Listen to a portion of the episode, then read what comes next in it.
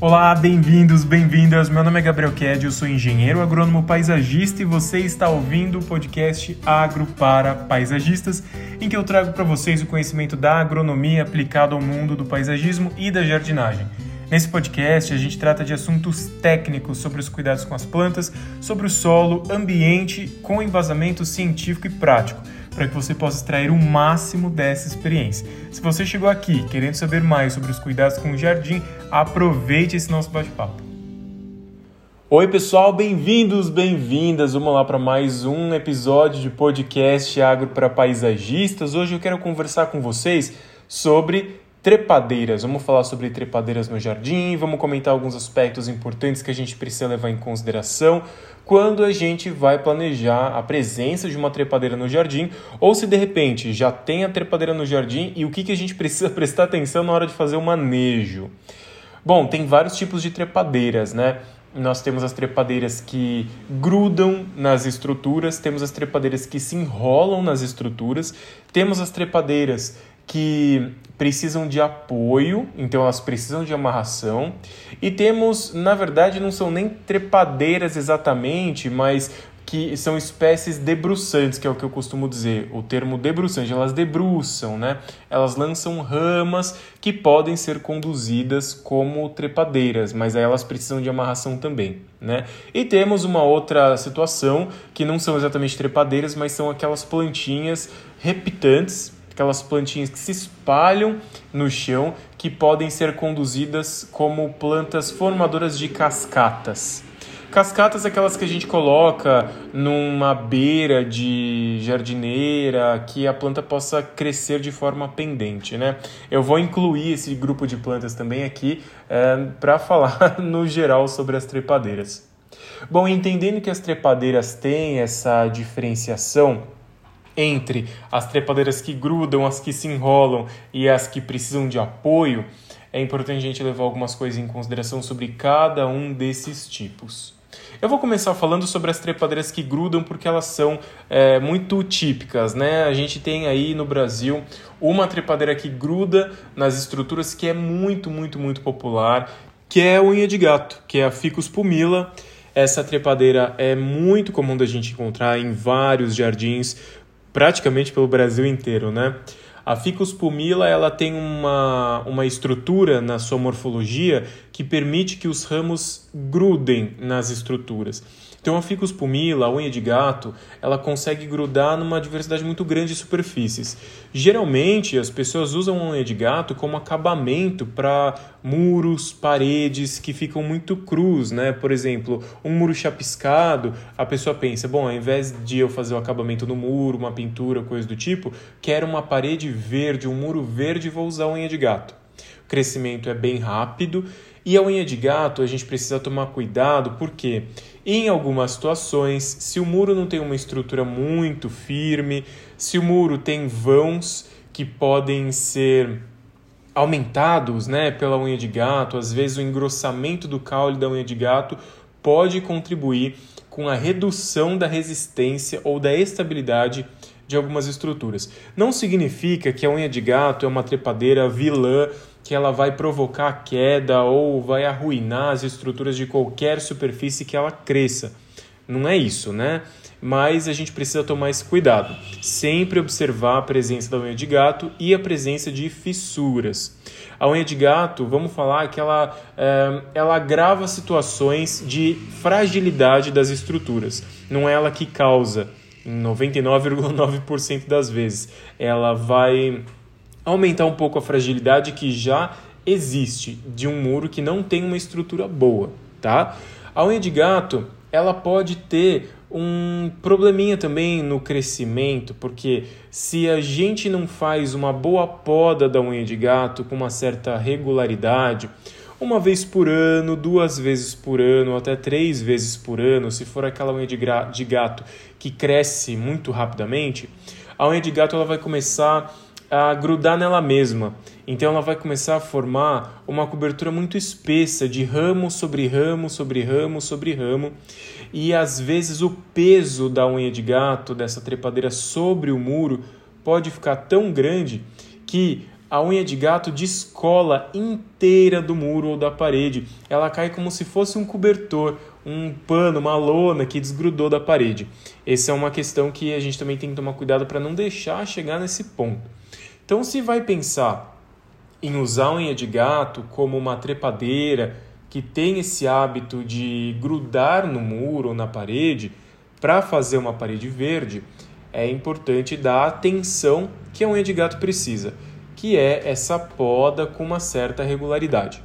Essa poda pode ser feita com tesourão, ou essa poda pode ser feita com um podador de cerca viva também, que agiliza bastante o serviço, e também fazer uma boa adubação, tanto via solo quanto uma adubação nas folhas, para permitir que a trepadeira tenha saúde. Assim como todas as outras plantas cultivadas, a unha de gato é sensível a doenças. Então a gente precisa tomar também a atenção para sempre que exista algum ponto de ressecamento das folhas ou está ressecando uma faixa do tronco bem de uma forma bem visível, a gente precisa investigar para saber se é uma praga ou se é de fato uma doença e se existe algum tratamento possível.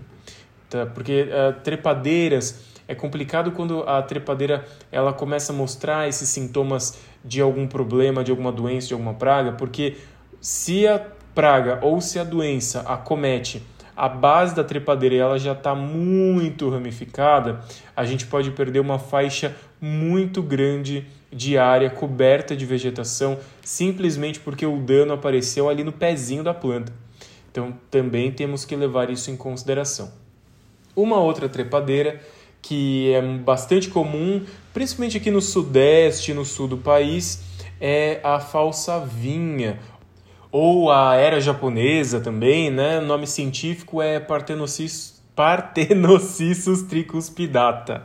É uma trepadeira que também tem a, essa estrutura morfológica que permite que ela grude nas superfícies, só que diferente da unha de gato, essa era japonesa ou a falsa vinha é uma trepadeira que perde as folhas no inverno.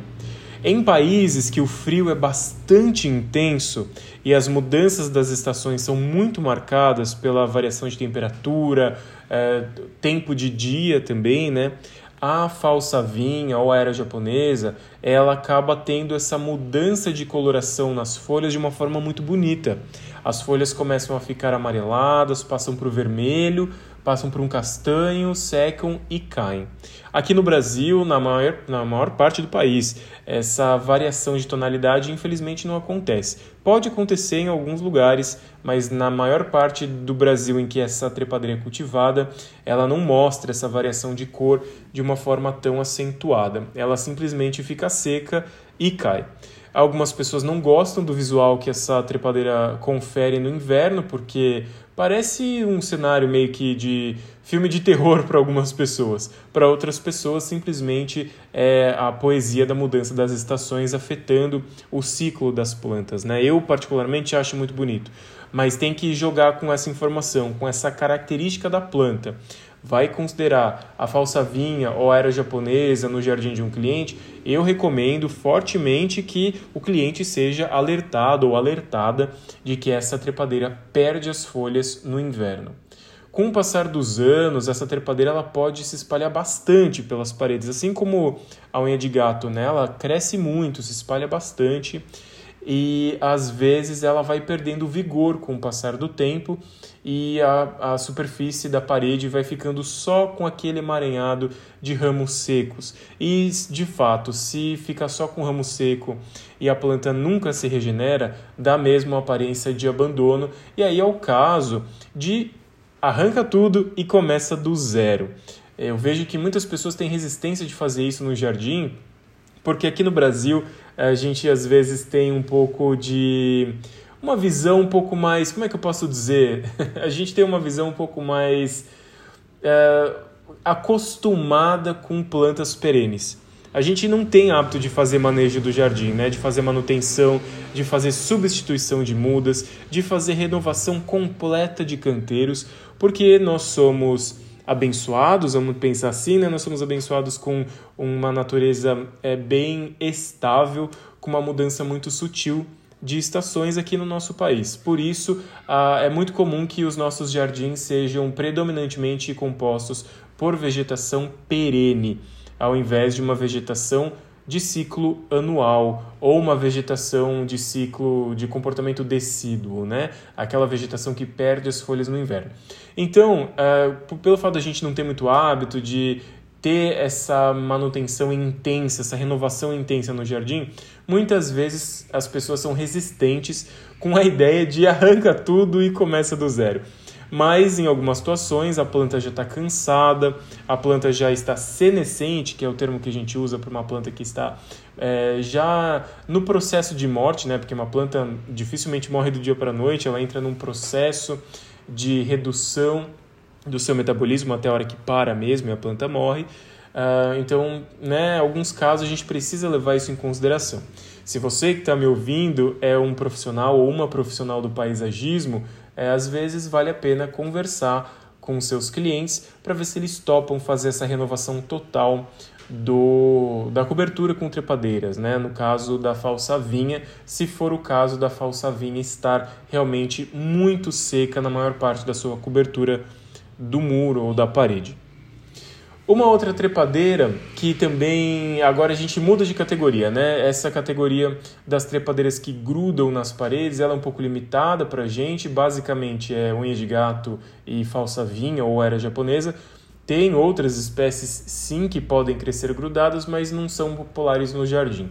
A gente muda agora para a categoria de trepadeiras que se enrolam nas estruturas como por exemplo é, grande flora, que é a Tumbergia azul, tem a Sapatinho, tem que mais? Uh, amor, amor agarradinho, uh, tem também Coração Sangrento, temos Susana dos Olhos Negros, que é Tumbergia lata, temos várias trepadeiras que têm esse hábito de se enrolar nas uh, estruturas. São trepadeiras geralmente muito vigorosas, que crescem rápido, cobrem muito rapidamente as estruturas, tanto cerca quanto pergolado, alambrado, é, enfim, né? E a gente precisa sempre ter essa atenção sobre as espécies de crescimento vigoroso, porque rapidamente elas podem ter um comportamento invasor no nosso jardim e elas começam a cobrir arbustos, começam a cobrir árvores começam a ter até é, comportamento invasor na natureza circundante. Pode ser que aconteça, já vi acontecer. Então a gente precisa ter essa atenção também sobre o manejo dessas espécies que têm um crescimento muito vigoroso. É, uma poda eventual para segurar o espalhamento dessas trepadeiras é bastante recomendada. Existe o problema de fazer poda em trepadeira, né? E eu vou entrar nesse detalhe agora. Quando a gente faz poda em trepadeira, é mais ou menos. Eu até tá, fui fazer uma consultoria num jardim recentemente que o jardineiro comentou comigo: Poxa, Gabriel, é, tem aqui esse jasmim dos poetas crescendo nessa estrutura é, na frente, formando uma cortina né, para uma parte da casa, na frente de uma janela, que um, os moradores queriam manter a privacidade e tal. Só que estava tão emaranhado, eu fui fazer a poda, começou a secar quase tudo. E aí eu brinquei, né? Eu falei, sim, entendo, é complicado fazer poda em trepadeiras, é difícil, por quê? E aí eu falei para ele o que eu vou falar para vocês agora da brincadeirinha que ajuda a gente a visualizar de uma forma mais lúdica, mas que é, é mais ou menos por aí. Fazer poda em trepadeira é a mesma coisa que tentar desarmar uma bomba naqueles filmes de ação em que os heróis ou a pessoa que está tentando desarmar a bomba tem que cortar o fio vermelho e tem um monte de fio vermelho, né? Qual o fio que a gente vai saber que é o certo para desarmar a bomba que precisa ser cortado? No caso das trepadeiras, é exatamente da mesma forma. Imagina aquele bolo emaranhado de ramos da trepadeira que a gente precisa cortar. Se você faz o corte errado de um ramo da trepadeira, pode ter certeza que grande parte desse emaranhado de ramos verdes vai começar a secar. E você vai causar um grande impacto visual no local em que essa trepadeira estava sendo conduzida. Então é muito complicado fazer poda de trepadeira. Eu sempre recomendo manter a poda da trepadeira em dia e sempre podar as pontas dos ramos. Porque se a gente deixar para fazer a poda da trepadeira quando a situação já está saindo do controle, nossa, a chance da gente pegar um ramo errado e matar quase 100% da trepadeira é muito grande, né? Então é grave. É melhor a gente fazer a poda sempre das pontas dos ramos e manter a poda em dia, para não correr o risco de ter a necessidade de fazer uma poda drástica na trepadeira e matar a planta quase inteira, né? Ainda mais se for uma trepadeira que já tem um crescimento bem grande, que já tem uma taxa de recobrimento da estrutura muito grande. Então, essas trepadeiras que têm o hábito de se enrolar nas estruturas precisam ser mantidas ali no calendário em relação à poda, tá? Uma outra coisa, gente, antes de eu entrar no tópico das trepadeiras que precisam de apoio, é, eu quero chamar a atenção para uma coisa que é muito recorrente.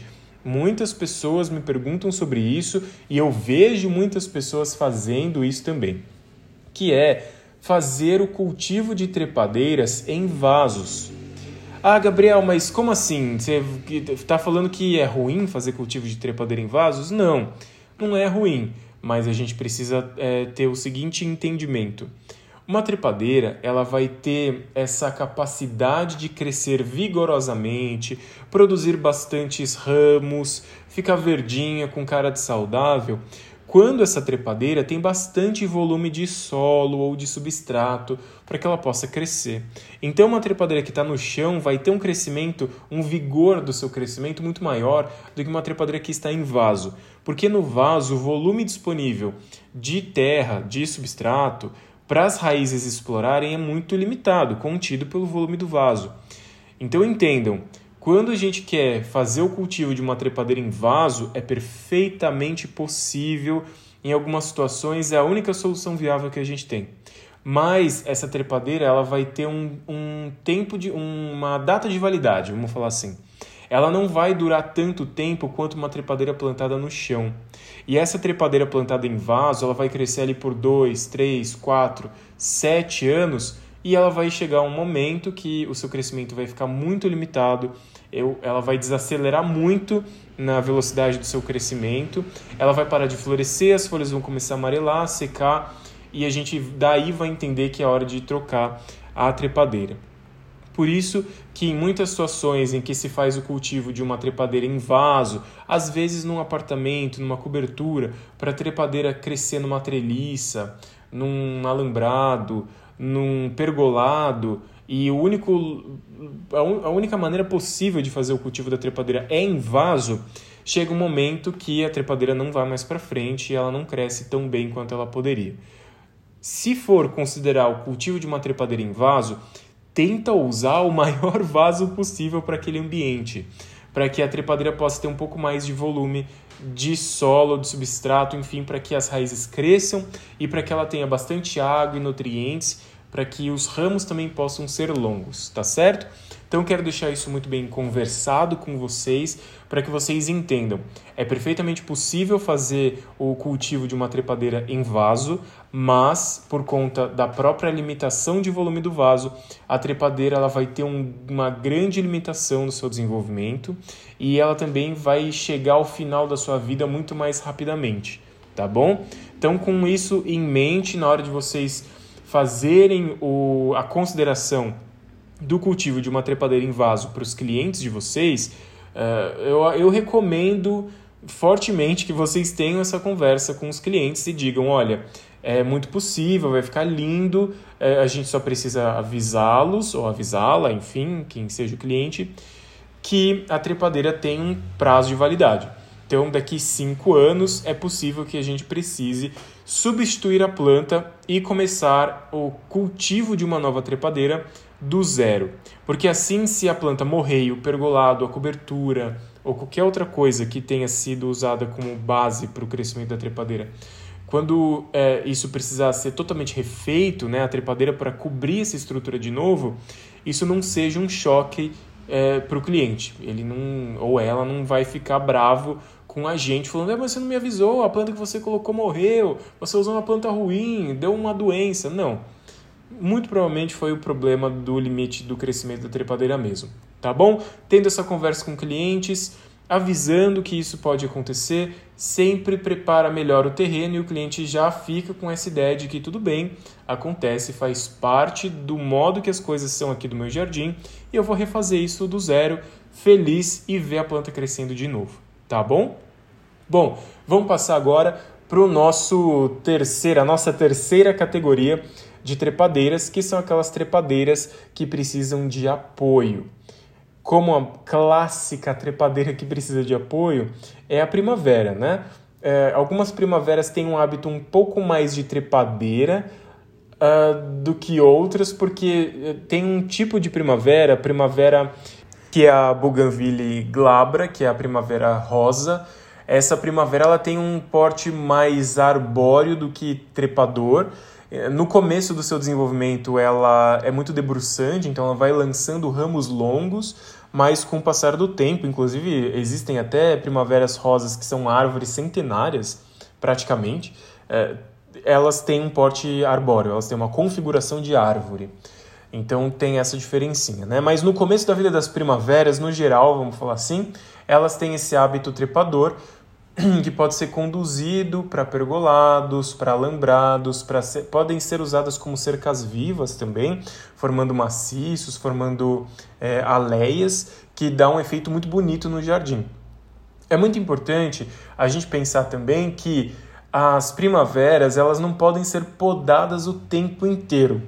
A poda, uma vez por ano, é saudável para que a primavera possa ficar com mais ramos, ela possa encher mais com seus ramos. Mas fazer a poda na primavera o tempo inteiro vai acabar com o florescimento dela.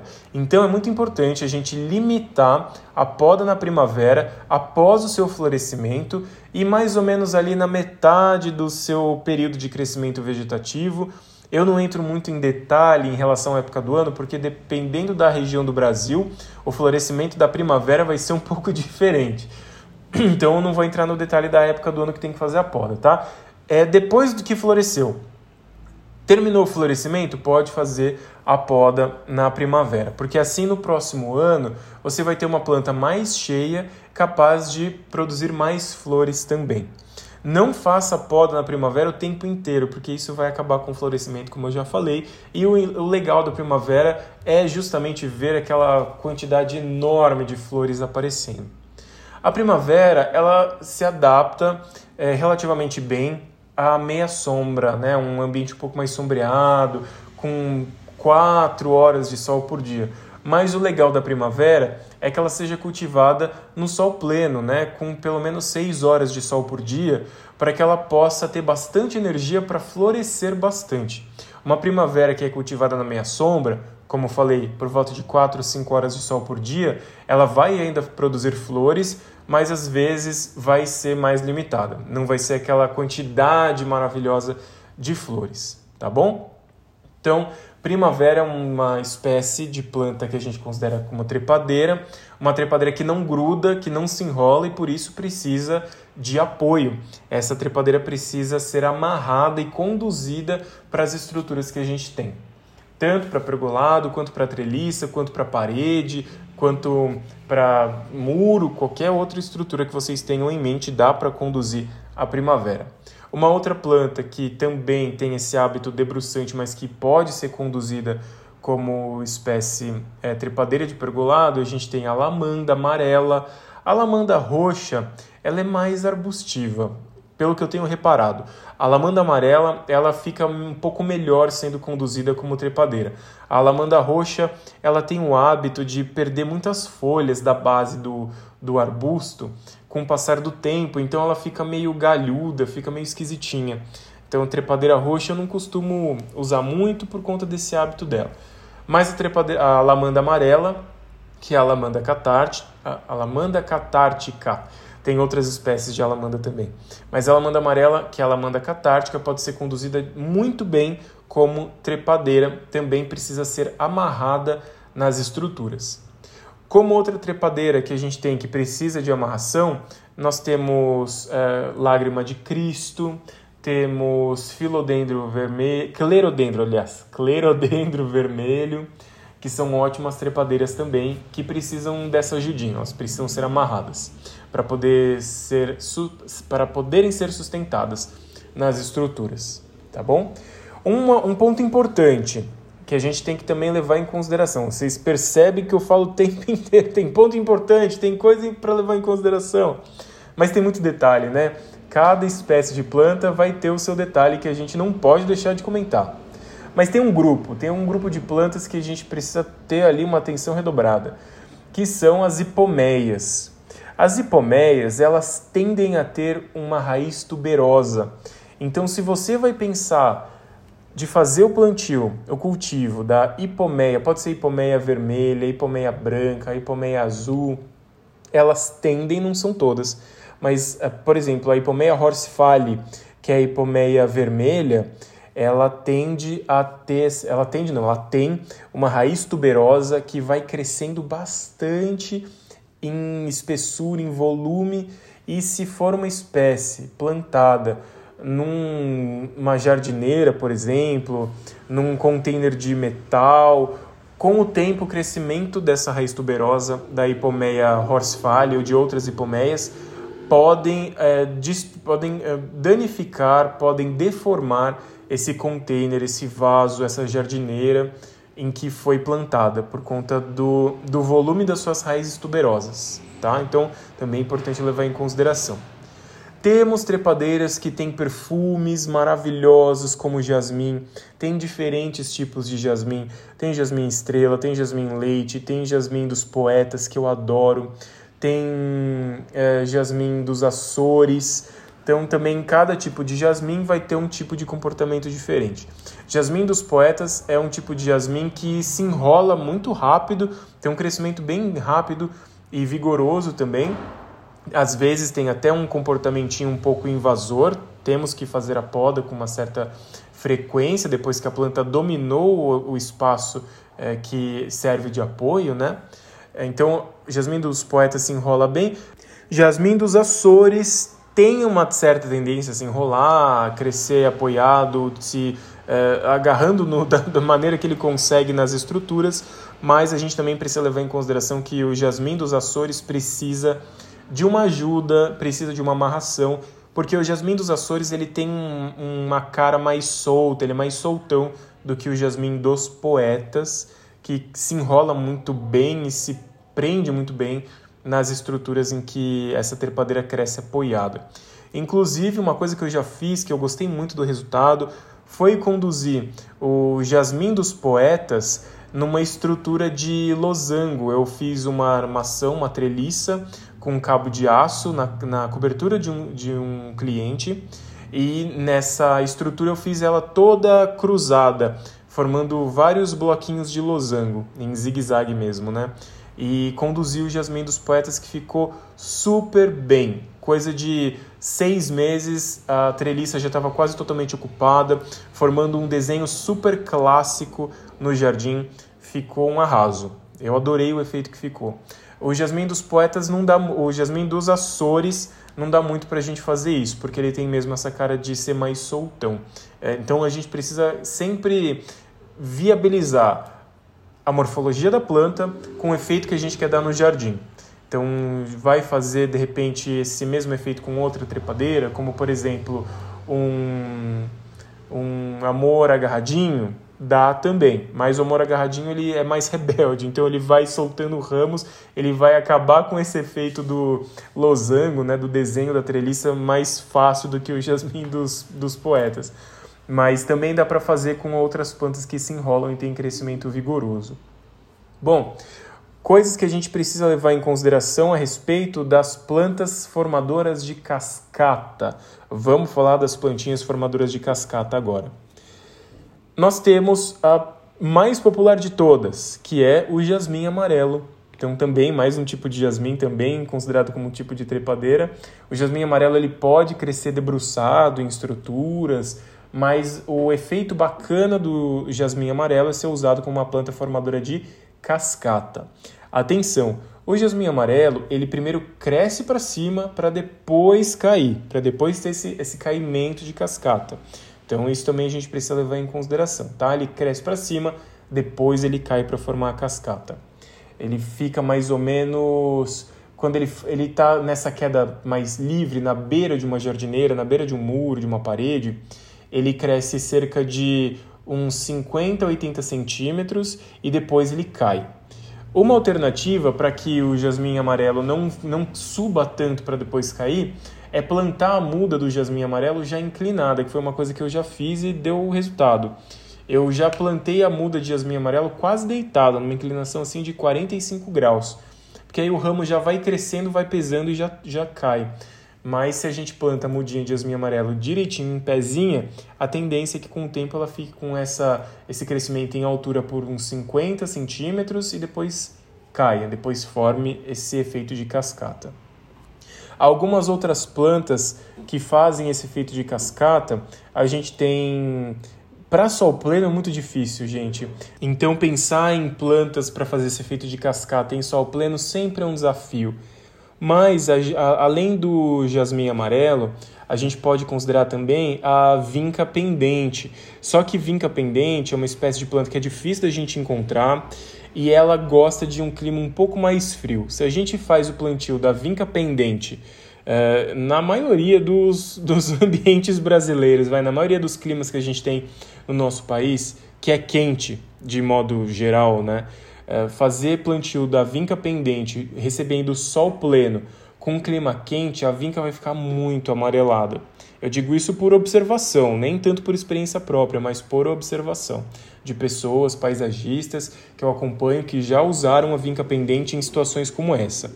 Vinca pendente, ela tem uma resistência muito grande ao sombreamento. Então, a vinca pendente ela faz um efeito de cascata muito bonito quando ela está cultivada ali com sol direto por volta de 3 a 5 horas de sol direto por dia. Mais que isso, com o calor, ela acaba ficando muito amarela. É mais comum, é mais fácil a gente pensar em plantas pendentes, plantas que fazem cascata, é, para sombra e meia sombra. Mas tem uma coringuíssima, uma planta super coringa, coringuíssima é ótima, né? A gente tem uma planta super coringa que faz um ótimo efeito cascata em espaços de sol pleno. E além de ficar muito bonita, ela é muito rústica também, que é a Russélia, Russélia equisetiformes é uma planta que tem um aspecto, ela tem esse nome, inclusive esse epíteto científico, que é o Equisetiformes, porque ela parece muito com o Equisetum, né? A cara da, da Russélia lembra muito uma planta que tem o nome, o gênero Equisetum, que é a cavalinha. Elas têm uma aparência muito, muito uma lembrança, vai, não vou falar que é muito parecida, mas elas se assemelham bastante na estrutura dos ramos. E essa Russélia tem diferentes cores, tem Russélia com flores brancas, Russelias com flores amarelas e Russélia com flores vermelhas, que é a mais comum, é a mais popular, né? As abelhas e os beija-flores são apaixonados pela Russélia, então tá aí uma planta que faz um excelente efeito cascata. Às vezes demora um pouquinho para crescer, mas forma uma cascata muito bonita. Ela pode chegar a 2 metros de cascata, né? Quando usada no sol pleno. As espécies que são pendentes que podem ser usadas para fazer cascata na sombra e meia sombra já são mais abundantes. A gente tem principalmente a jiboia, né? A jiboia é uma ótima espécie para a gente considerar como planta formadora de cascata, mas a jiboia também pode ser usada como uma trepadeira. A jiboia, quando a gente apoia ela para crescer é, em, em, verticalidade, né, de baixo para cima, o sentido de crescimento, né, quando ela cresce para cima, ela inclusive começa a ter suas folhas é, com um tamanho maior. À medida que a jiboia vai crescendo para cima, conduzida para cima, suas folhas vão ficando maiores, porque esse, na natureza, é o sentido de crescimento predominante da jiboia. É assim que ela gosta de crescer, apoiada nas árvores. Então, quando a gente tem uma fonte luminosa que vem de cima para baixo e a gente conduz a jiboia crescendo para cima, suas folhas tendem a ficar maiores com o tempo. A jiboia pode ser cultivada também, formando efeito cascata, de cima para baixo, mas as folhas tenderão a ficar menores ou elas vão chegar num, num determinado tamanho e estacionar ali. Todas as folhas que surgem a partir de um determinado tamanho vão continuar sempre pequenas, né? Por exemplo, de uma forma bem generalista dizendo, né? Outra planta que tem um ótimo efeito cascata, que pode ser cultivada na sombra é, ou na meia sombra também, mas ela, na sombra ela fica melhor, né? Até 3 horas de sol direto por dia. É a trepadeira que chama Isindapsus pictus. Ela também é chamada de potus ou jiboia cetim ou jiboia prateada também. Essa trepadeira forma excelentes cascatas, é muito rústica, aguenta um sombreamento relativamente mais intenso do que a jiboia, então ela fica bem bonita. Ela tem uns padrões é, prateados nas folhas verdes que acaba dando um destaque muito elegante para ela quando ela é usada como cascata. Tem uma outra plantinha que tem umas folhinhas bem pequenininhas, tem um aspecto bem mimoso, que é muito popular na questão do urban jungle, né, em conceito urban jungle, que é o coração emaranhado. Coração emaranhado também é uma plantinha que cresce muito bem na sombra, até 3 horas de sol direto por dia. Ela não gosta de uma sombra muito intensa, de uma sombra muito escura. Ela gosta de ser cultivada perto da janela, com uma boa claridade ambiente. Ela também forma cascatas muito longas, ela pode crescer para mais de 3 metros de cascata. Mas, por exemplo, eu tenho um coração emaranhado, está na minha casa. Esse coração emaranhado está num vasinho de 10 centímetros de diâmetro por 10 centímetros de altura e a cascata que ela já está fazendo está passando de 2 metros, já está bem perto do teto, perto da janela. Então é uma plantinha que cresce muito bem. É uma plantinha um pouco cara hoje em dia por conta da moda do Urban Jungle, então não fica muito viável fazer grandes cascatas com o coração emaranhado, que é a Ceropédia wood, seu nome científico. Mas temos algumas opções mais baratas, como Sindapsus pictus, que é o potus ou jiboia cetim, jiboia prateada, ou a jiboia verde, que também forma um excelente efeito de cascata na sombra. Para cascata no ambiente de sol pleno, só revisando as opções que eu passei para vocês, a gente tem a Russélia e o jasmim amarelo também. E por hoje é isso, todo esse bate-papo a respeito de trepadeiras. Sempre tem muito mais coisa para falar. No futuro a gente pode comentar mais sobre esse assunto, falar de espécies é, específicas, né? Espécies específicas eu acho ótimo. Sempre que eu tenho que usar esse termo espécies específicas, eu acho que é o supra-sumo da redundância, né? Mas tem espécies específicas com situações muito particulares para a gente conversar a respeito. Vou ficando por aqui. Vocês devem ter escutado um monte de moto passando. Estou gravando esse podcast no horário da fome, então são vários entregadores de comida indo para cima e para baixo. Mas é isso aí, pessoal. Encontro vocês no nosso próximo episódio. Até mais. Tchau, tchau.